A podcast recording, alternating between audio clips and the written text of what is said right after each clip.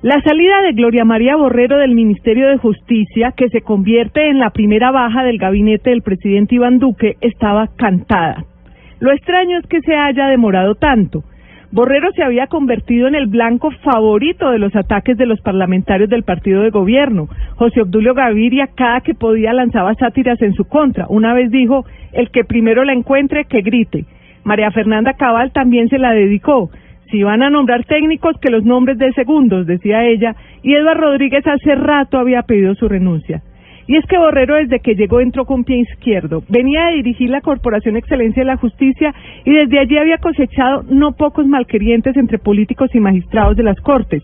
Desde que llegó, con cierta dosis de ingenuidad política, presentó una reforma a la justicia con la cual ya han fracasado en los últimos 16 años todos los ministros con condiciones muchísimo mejores en el Congreso. Y la cereza del pon que ocurrió en enero de este año cuando salió a decir que la carta, la famosa carta con la que la JEP pedía las pruebas a Estados Unidos sobre el caso de Jesús Santrich, estaba varada en Panamá.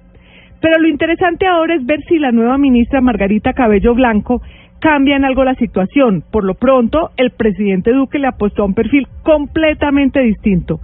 Borrero venía del mundo de las ONG y Margarita Cabello es, una muy, es muy respetada entre las cortes ha sido presidente incluso de la Corte Suprema. Segundo, se sabe mover en el mundo político. Y tercero, es mucho más cercana al uribismo que la saliente ministra.